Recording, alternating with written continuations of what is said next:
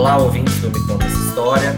A gente, mais uma vez, está aqui com um tema novo, com a presença de duas alunas. Já adiantando, a Maria Eduarda e a Laís são alunas do curso de História aqui da Universidade Federal de Jataí. Eu queria agradecer a todas e todos que têm nos ouvido, né, que têm escolhido é, nos ouvir. E, mais uma vez, reforçar que o nosso espaço, a gente sabe que é, que é pequeno, né, a, as nossas gravações duram em média 30, 40 minutos. E essa é realmente a intenção, né, estabelecer uma, uma possibilidade de quem está ouvindo ficar curioso, né, buscar informações, buscar leituras, para aí sim realmente aprofundar. A gente sabe que não vai dar conta de toda a temática aqui em 30, 40 minutos. A ideia é suscitar perguntas, é, suscitar necessidade, curiosidade, né? Necessidade de saber mais, para que vocês mesmos que estão nos ouvindo possam então buscar uma, uma informação em outro lugar. Enfim, as meninas também vão sugerir aqui algumas, algumas coisas para vocês, certo?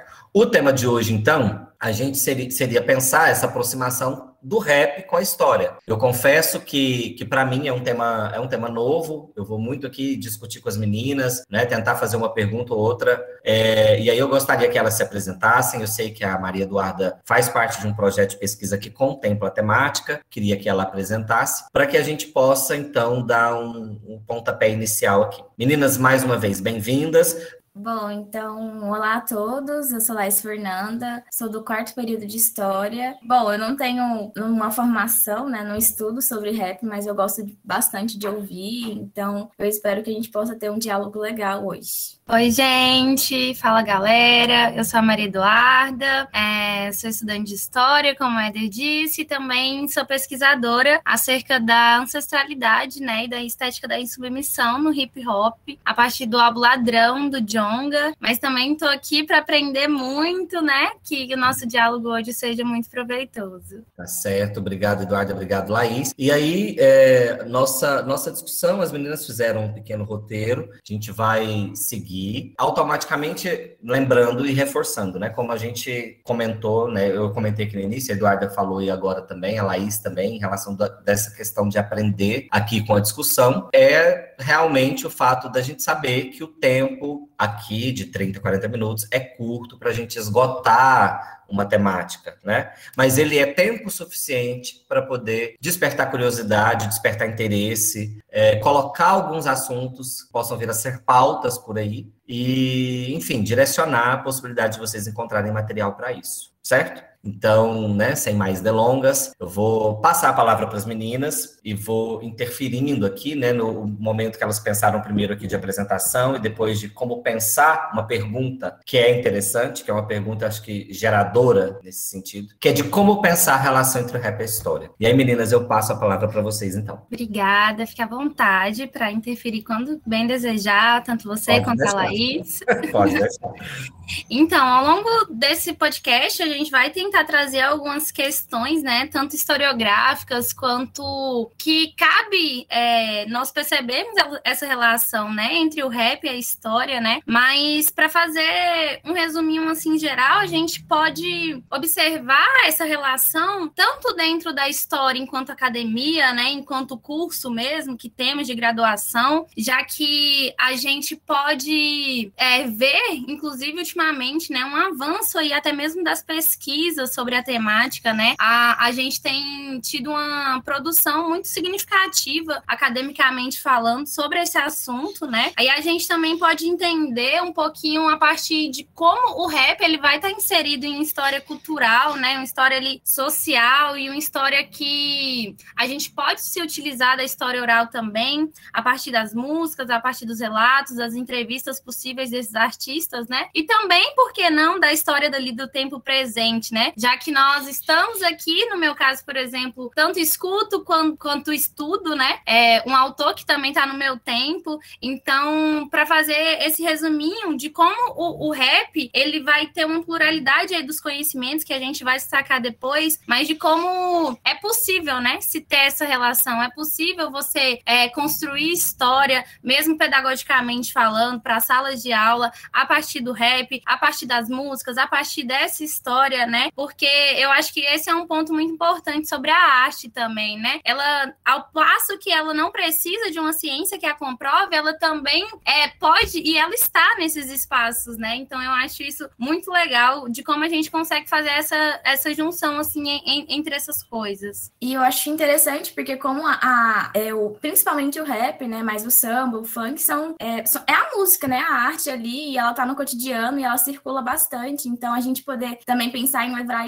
levar isso, né, para esses espaços mais acadêmicos, é justamente a gente tentar é, trazer essa cultura popular, né, e pensar a partir dela. Eu, eu achei interessante é, uma questão que a Eduarda colocou no início aí, de pensar que há uma. A gente tem uma virada nas pesquisas também, uma ampliação que se deve à, à própria diversificação da própria universidade, né? Uma vez que é, ela começa a receber alunos diferentes, ela começa a se ampliar apesar de, de, dessa ampliação ainda não ser a ideal, mas uma vez que ela se amplia e que ela se abre, então se abrem também outras perspectivas de pesquisa, né? De, de, de pensar e problematizar outras, outras formas de, de expressão da arte, por exemplo, né? como no caso do, do hip hop, e trazer a, a, a, e pensar as representações oriundas disso. Né? E aí, só como já curiosidade também, Eduardo, te perguntando é, no andar da, da, no caminhar da pesquisa, não sei também que patamar ela, é, ela eu sei que vocês já têm desenvolvido algumas coisinhas, é, como está sendo realizado a pesquisa em si? Vocês estão partindo para entrevistas, é, vocês estão realmente é, trazendo a história oral, vocês estão partindo para as letras das músicas, aí na sua pesquisa mesmo, como curiosidade, assim. Sim, na minha pesquisa, a gente tem tentado fazer um pouco das duas coisas, eu tenho a honra de ter um contato próximo, assim, com a produção do Jonga, né? Que é o cantor, o rapper que eu pesquiso. Então, a ideia é sim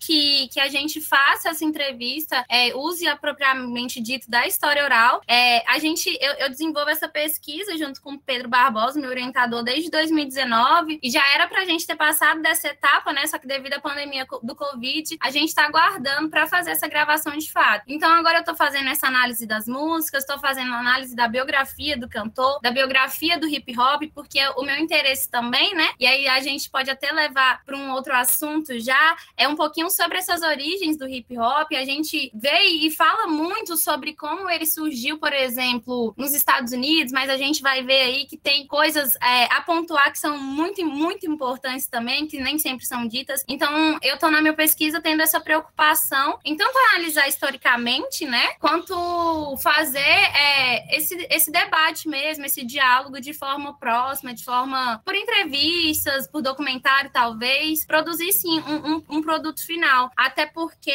Éder, né, nesses momentos né, que a gente está tendo tantos ataques às ciências, a gente está tendo tantos, tanto nosso passado sendo queimado, é, eu e a Laís, a gente entra muito nessa discussão de como é importante né, essas pesquisas estarem nesses espaços acadêmicos, né? Porque isso é uma perpetuação da história, né? E por muito tempo eu ficava pensando gente, será que eu estou estudando o rap, o hip hop, que é uma cultura tão popular, ela é tão de rua, e será que eu estou fazendo certo? Né? Será que é realmente esse o espaço que eu devo estar ocupando? E hoje eu entendo que a resposta é sim, justamente para preservar também historicamente, né, esses processos de forma tão importante, tão necessária. E principalmente para demarcar mesmo, assim, essas, é, é, demarcar no sentido de que uh, são, são expressões e que precisam ser problematizadas, pesquisadas como qualquer outra né? Que a gente, que eu acho que essa diversificação que a universidade teve nos últimos 20 anos e que no momento a gente tem passado dificuldades, né? Mas que nos últimos 20 anos tem proporcionado a possibilidade de, de ter outros olhares para outros objetos, exatamente porque entram outros interesses também dentro para, para dentro da universidade, uma vez que outros alunos começam a, a fazer parte dela. Eu acho que isso é fantástico e principalmente esse entendimento seu realmente de que é um espaço para ser ser ocupado. É uma pesquisa que precisa ser feita, realizada, publicizada, para que a gente consiga compreender essas outros, esses outros espaços de representação, de construção de narrativa da nossa, da nossa realidade, como eu acho que é o que o rap funciona. E aproveitando, assim, que vocês falaram sobre essa questão, tipo, de narrativa, e eu sempre penso o rap dentro de um conceito, né, que foi desenvolvido pela Conceição Evaristo, que é de escrevivência, né? E aí ela define mais ou menos como sendo é a vida que se escreve na vivência de cada pessoa, assim como cada um escreve o mundo que enfrenta. E eu acho que nesse sentido a gente começa a refletir sobre a importância de ter essas pessoas contando as próprias histórias, né, escrevendo a sua trajetória no mundo, e isso, né, sendo através da sensibilidade artística, né? E aí a gente entende um pouco de como a gente pode se apropriar um pouco disso, né, e servir de uma base educacional, porque afinal tá bem próximo da nossa realidade, próximo da realidade dos nossos alunos, e reflete sobre essas realidades que a gente encontra, né? Tem algumas discussões que são levantadas e sempre nos coloca para refletir, né? Nos, nos instiga. Sim, amiga, eu também acho esse conceito muito profundo, né?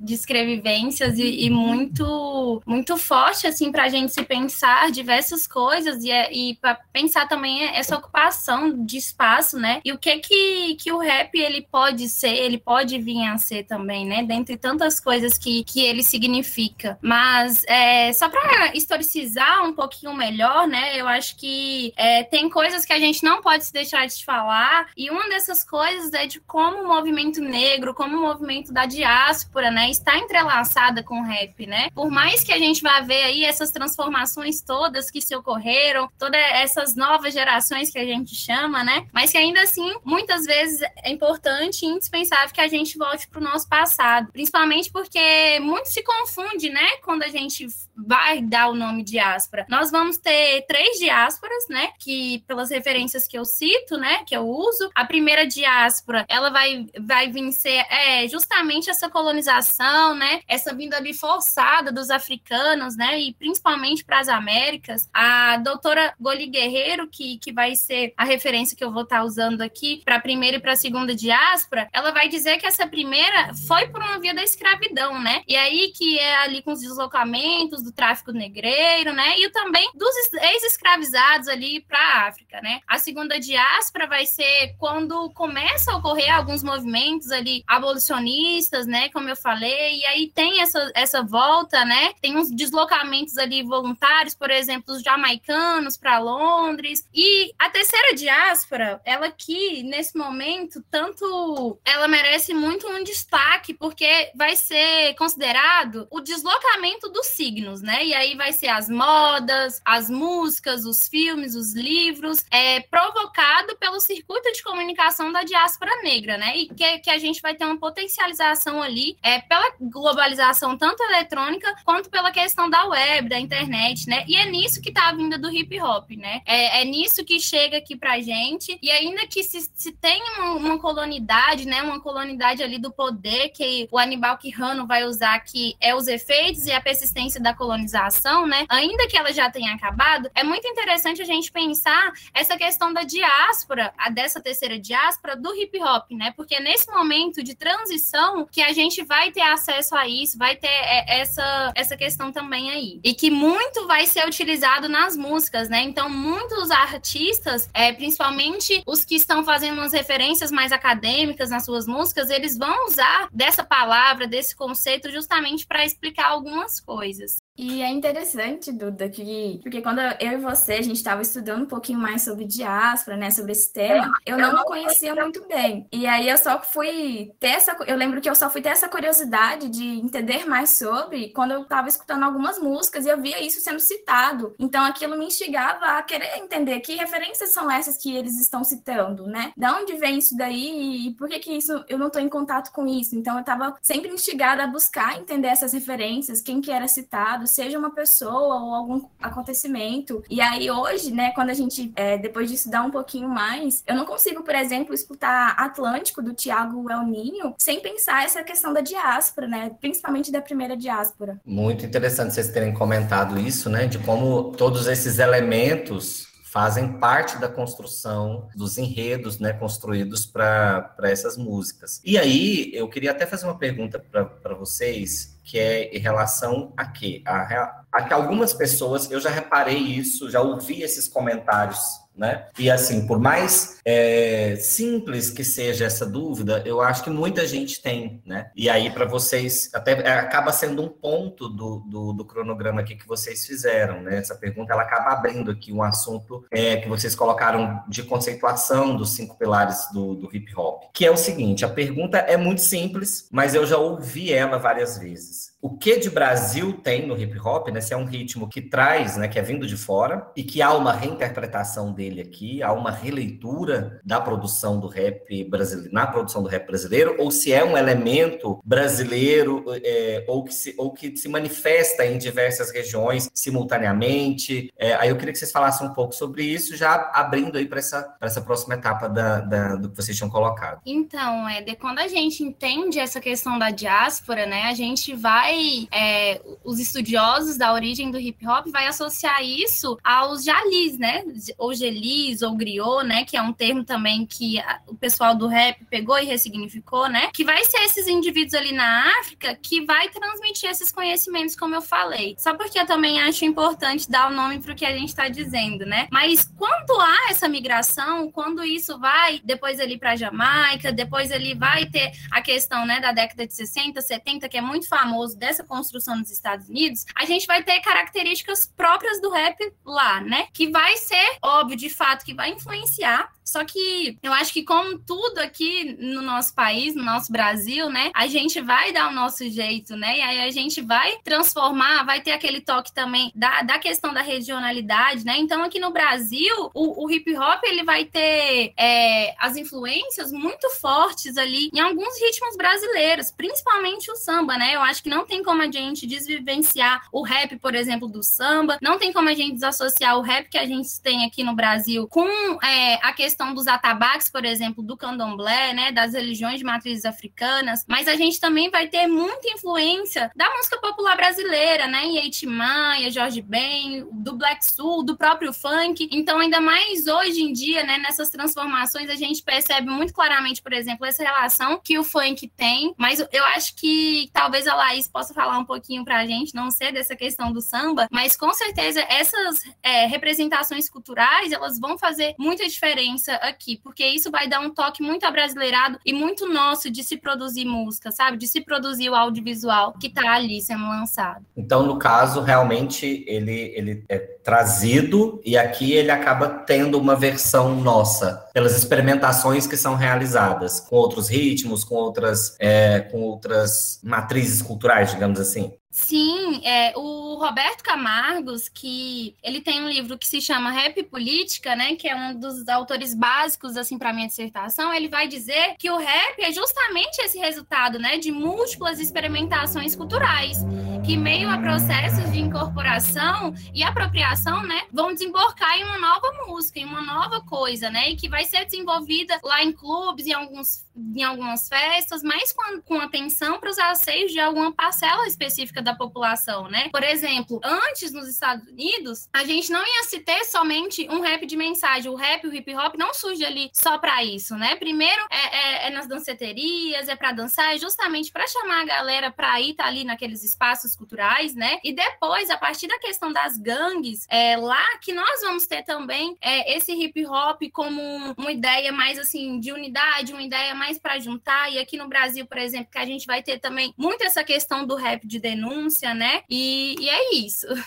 Não era essa, era é, é realmente por, por aí, porque eu já é, já presenciei uma série de dúvidas né, em relação a isso, principalmente quando a gente começa a discutir, é, a falar sobre, sobre ritmos, sobre ritmos musicais, e aí quando chega né, né na, no hip hop, a, a, paira essa dúvida. Por mais simples que ela pareça ser, eu acho que muita gente tem essa, essa dúvida, é, para quem não conhece, ou às vezes é só curioso do tema, às vezes não tem essa, essa concepção, né, que eu acho que você falou muito bem aí, de, de como ele vai, ele, ele acaba sendo construído a partir da nossa realidade, das realidades das nossas periferias, principalmente o rap de denúncia, que eu acho que aqui, eu, pelo menos eu, Éder, foi o primeiro que eu tive contato, né? Eu tive contato inicialmente a partir daí, lá atrás, né? Alguns 20 e poucos anos atrás aí, que foram, foram as primeiras vezes que eu escutei, foi realmente um, um rap voltado para uma denúncia social, assim, bem aberta aberta, bem rasgada, é, ainda naquele momento considerado, considerado uma música marginal, né? uma música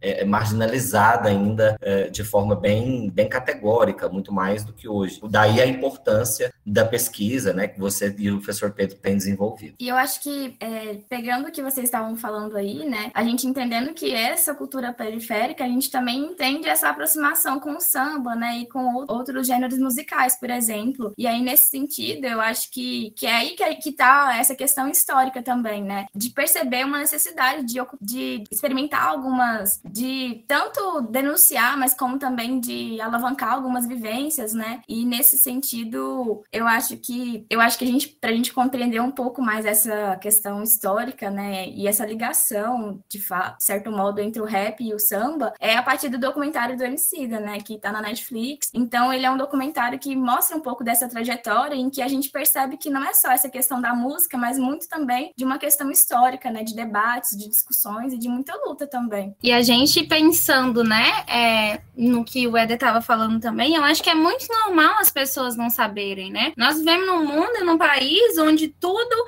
a gente tem como espelho o quê? Os Estados Unidos, né? Então, por exemplo, que eu me preocupo tanto para dar esse destaque ali para a diáspora, para aquele povo que estava ali repassando isso. Então, eu acho que é totalmente normal a gente não saber, né? Se tem, se é só assim, se a gente só tá se espelhando lá, porque os nossos artistas, muitos deles aqui também vão ser influenciados, né? Por isso. Mas uma das coisas que eu acho mais legal e interessante no rap é justamente que é muito vivência, né? E aí a gente lembra lá naquele termo que a Laís falou de escrevivência, que é muito importante, porque não tem como você escrever só aquilo que você tá olhando, né? Você escreve aquilo que você tá vivendo, que você tá passando. Então, não tem como a gente desassociar algumas coisas que são muito particulares nossas, do nosso país, né? Dessas músicas, porque é isso que essas pessoas e essas pessoas, principalmente pretas, né, e periféricas, estão passando e estão re re é, relatando ali na sua música. E aí a gente pode falar, por exemplo, de transformação no rap, o quanto isso é interessante, porque eu que sou é, aí focada nessa questão das origens e eu tentava sempre me empreender muito, né? Aqueles primeiros ali, a quem de fato é, é, é mais conhecido por ter iniciado essa cultura aqui no país, então eu acompanhava muito, né, os triunfos, muito racionais, sabotagem, né? E eu acho que é muito legal quando a gente para, analisa, percebe, vê o quanto mudou, vê,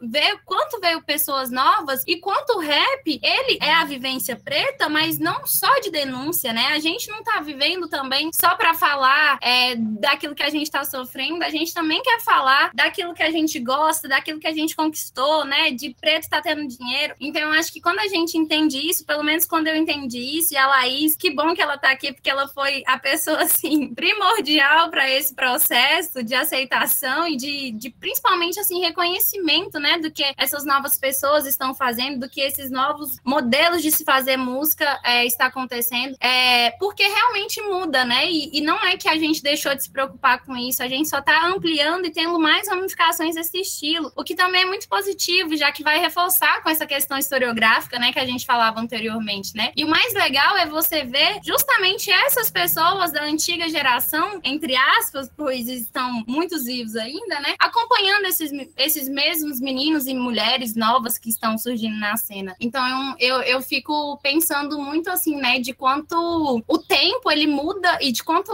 é, é bom quando a gente vai mudando com ele, porque a gente vai conseguindo ter acesso a várias coisas. E eu acho que o rap ele também passa por aí, né, por essa construção e essa pluralidade, tanto de você aprender quanto de você repassar conhecimento. E aí que a gente percebe, né, a música como um elemento de transformação da realidade, mas que também é transformado por ela, né? Logo a gente sempre vai ter novas, novos jeitos, né, novas formas de a gente interpretar essas letras, essas músicas, porque a realidade, as realidades vão mudando, né? É, os sentidos, né, são dados no momento ali da, da, da produção, né? É, e aí eu, eu achei interessante a sua fala, né, Eduarda, que é uma fala de, de reconhecimento de identidade também ao longo da sua própria, da, ao longo da pesquisa. Eu acho que isso acabou trazendo elementos novos para você nessa construção. E a Laís comentou uma, uma, uma questão aqui, né, dessa de pensar a música como possibilidade transformadora da realidade, aí a gente observa também o quanto o hip hop tomou uma importância muito grande. Eu acho que hoje, isso é óbvio, é uma, é uma opinião muito baseada só em observação, o que eu vou falar aqui agora, não,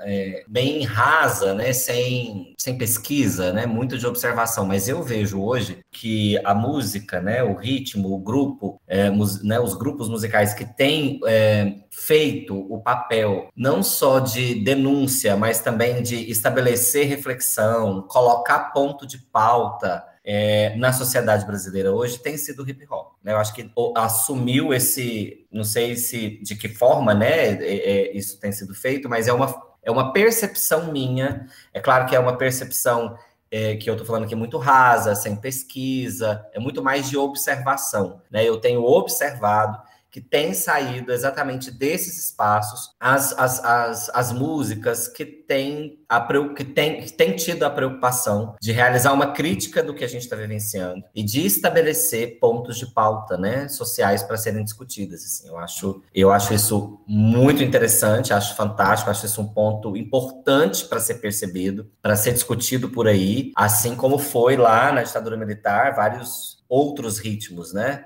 Vários outros lugares de expressão que apareceram. Aqui hoje eu vejo, pelo menos nessa primeira impressão, muito hip hop, né? fazer um comentáriozinho? É porque eu acho que é muito importante também, né? Que quando a gente vai falar de hip hop, a gente foca muito nessa questão do rap, né?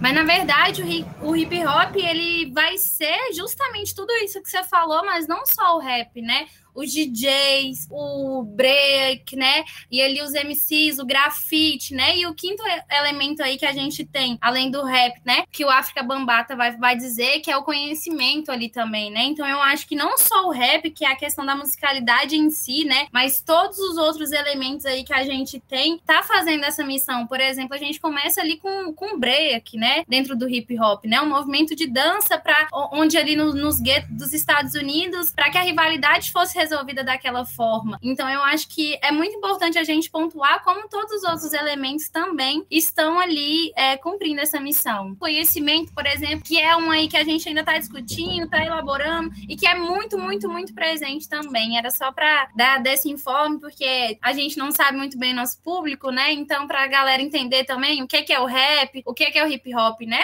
O hip hop vai ser isso, vai ser esse movimento, e o rap vai ser uma das ramificações, né? Não há somente somente o rap, há outros quatro pilares, né? Com o rap ficam cinco. E é interessante, Duda, porque a gente também consegue entender o quanto o rap também é ramificado hoje, né? Então, não só hoje a gente não olha só para a letra, né? A gente não olha só para o MC, a gente olha também para o DJ que tá ali. E aí, enquanto uma produção sonora, né, de estar tá observando como é produzido também. E aí, dentro do rap, a gente consegue perceber outros, outras influências, né? Outros subgêneros também. Então, me lembrou bastante isso a sua fala. É, e muito bem lembrado, né? Pensar todas essas ramificações mesmo e não necessariamente estabelecer só o rap, né? Porque, inclusive, em todas essas outras, a gente vai perceber esse mesmo movimento que eu tenho percebido atualmente no Brasil, né? Desses espaços de, de, é, de expressão é, do que a gente tem vivenciado ultimamente. E aí, eu queria, para a gente finalizar, eu queria perguntar para vocês, assim, vocês, né, são alunas, são pibidianas, né? São alunos do PIBID. Para quem está nos ouvindo e não, não sabe o que é o PIBID, o PIBID é um programa que foi criado, é, agora me falhou a memória em que governo ele foi criado, mas foi no, não foi, foi anterior ao governo Temer, né? Foi no governo, provavelmente nos governos Dilma Lula, é, que já leva né, os estudantes a terem um contato com produção para a sala de aula na primeira metade do curso. Então, nós estamos aqui com duas alunas que são alunas pibidianas, que têm tido esse contato, né? E também tem uma residência pedagógica que vai estabelecer estabelecer isso lá mais na segunda metade do curso. E eu queria perguntar para vocês se vocês, é, dentro dessas vivências que vocês já tiver, né, tiveram no programa, se já pensaram né, nessa articulação da utilização do hip hop em sala de aula e como pensaram, se pensaram. Né? Lembrando que, para quem está nos ouvindo, as meninas não são professoras, aqui é, uma, é um relato de experiência de alunas né, que têm vivenciado isso e que pesquisam o hip hop na universidade e que aí a minha pergunta é como que elas, se elas já chegaram a pensar nisso, isso e em que, em que bases conseguiram pensar esses, esses elementos? Então, é, essa é uma das minhas missões enquanto futura professora, professora em formação, de justamente ver o rap, né, e essa pluralidade do saber que a gente comentou um pouquinho antes, como algo muito eficiente. O PIBIT, por exemplo, ele me ajuda muito em pensar, né, pelo menos no nosso programa, essa questão da história local, por exemplo, né, e de como se há uma identificação a partir disso. Então, é, ao, ao, passo que a gente vai se aproximando e que a gente vai entendendo é, que é um estilo que fala sobre a realidade das pessoas, a gente pode ver que isso se aproxima da realidade, provavelmente, dos nossos alunos, né? Então, em alguns trabalhos, agora, enquanto estudante, na, na faculdade, eu já tento fazer isso, de levar, de fazer análise a partir do conteúdo que o professor está trazendo, mais pelo hip hop, né? Porque a gente vai ter ali raps que estão falando de inúmeras coisas, então eu acho que é totalmente possível. Inclusive, é, só para finalizar com indicação, é, tem um livro que se chama Rap Educação, Rap é Educação, é da Elaine Nunes de Andrade, que ele vai falar muito sobre como a gente pode utilizar do rap para a sala de aula, e aí seja no ensino básico ou seja no ensino superior também. Bom, então, é, eu, pelo menos, eu tenho muito essa vontade, eu penso bastante em, em, fazer isso, né? Não só é, o rap, mas a arte em si, principalmente a música, né? O samba, e também alguns outros pensadores, né? Poetas, dentre tantas outras coisas. E aí, nesse sentido, que foi comentado sobre essa questão da história local, né? No PIBIT, pelo menos, a gente ainda não teve essa oportunidade é, bem marcada, mas assim que surgir, eu pretendo muito fazer isso, pegando essa questão da história local, né? Eu pensei muito em um, em um rapper daqui de Jataí, que é o MC Tom, da, Tom VS, né? E, por exemplo, a primeira vez que eu escutei, né? Eu fiquei, nossa, caramba, Jataí aqui. Então, tipo, a gente também tá atento ao, que tá acontecendo aqui também. É uma preocupação, né? E é importante pra caramba. Sim, só pra fazer um, um, um comentário rapidinho, que é, a gente pode até problematizar mais isso, porque esse MC, na verdade, ele, é, ele nasceu no Mato Grosso, né? Ele veio nessa, nesse processo processo de diáspora, né, que a gente começou falando, de migração, e hoje ele se identifica muito com aqui, né? E ele fala que apesar de ter outro lugar de origem, aqui é o seu local também, né? E ele sempre tá falando de Jataí nas letras, nas músicas. Então, é, é, isso é muito importante a gente ver, né? Por exemplo, é, quando os raps eles estão crescendo, a preocupação que o hip hop tem de que a gente precisa levantar outras pessoas e a gente precisa é, principalmente olhar para onde a gente estava vindo, né? De onde a gente veio. E eu acho que que essa questão ancestral de você respeitar isso também é uma das formas, das coisas mais lindas que o rap nos traz.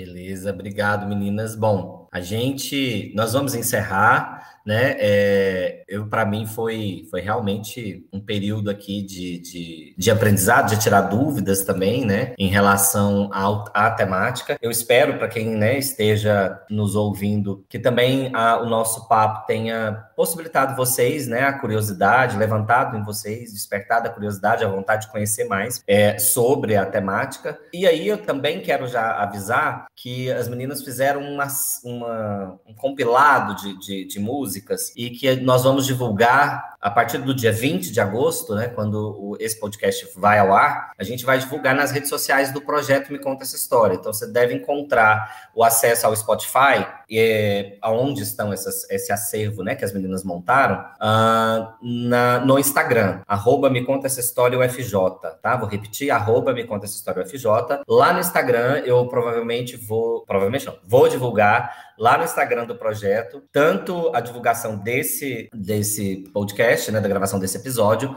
como também a lista que as meninas fizeram, certo? Vocês querem indicar mais alguma coisa? Livro, filme, documentário, alguma coisinha assim? Acho que eu já indiquei, né, o, o uhum. documentário uhum. Amarelo do MC, mas tem uma série também que eu, que eu acho que tem essa, essa temática do, do rap, do hip hop, que é Atlanta, e eu gosto bastante dela também. Valeu, Laís. E só para falar para os nossos ouvintes que nessa playlist, é, a intenção que eu e a Laís tinha era justamente mostrar né, transformações. Então a gente vai ter é, quem iniciou o hip hop, quem que veio uma geração mais acadêmica, digamos assim, uma geração mais do trap. Então tá tudo muito junto e misturado lá e escutem que vocês vão gostar. Valeu, obrigado, Duda. E aí peço para todo mundo, né, que não para quem está ouvindo, depois dá uma olhada no site também do projeto, que é o www.mecontaessahistoria.com.br. É, É, o Spotify para ouvir, né? Me Conta Essa História para ouvir também os outros episódios, né? A primeira temporada, para quem ainda não conhece. E também o nosso canal no YouTube, onde a gente tem um acervo de lives para discutir ali um monte de, de assuntos referentes à história e que a partir desse semestre vai inaugurar também lá no final a, a gente vai fazer, né, os meninos aí, bem grupo mesmo do, dos estudantes, que vão fazer uh, os debates referentes ao, a um clube de leitura. Né? E o primeiro livro aí é o do Paulo Freire, Educação com Prática para a Liberdade, certo? Então, meninas, muito obrigado. Foi muito bom, muito bom mesmo. E eu queria agradecer e já deixar de antemão um convite para o próximo, tá? Eu que agradeço o convite, né? Eu acho que foi um, momento bem, bem de aprendizado mesmo e espero que a gente possa também estar contribuindo, né? E, e aprendendo juntos novamente. Muito obrigada a todos também que estão que escutaram. Éder, muito obrigada, muito obrigada ao Me Conta Essa História, muito obrigada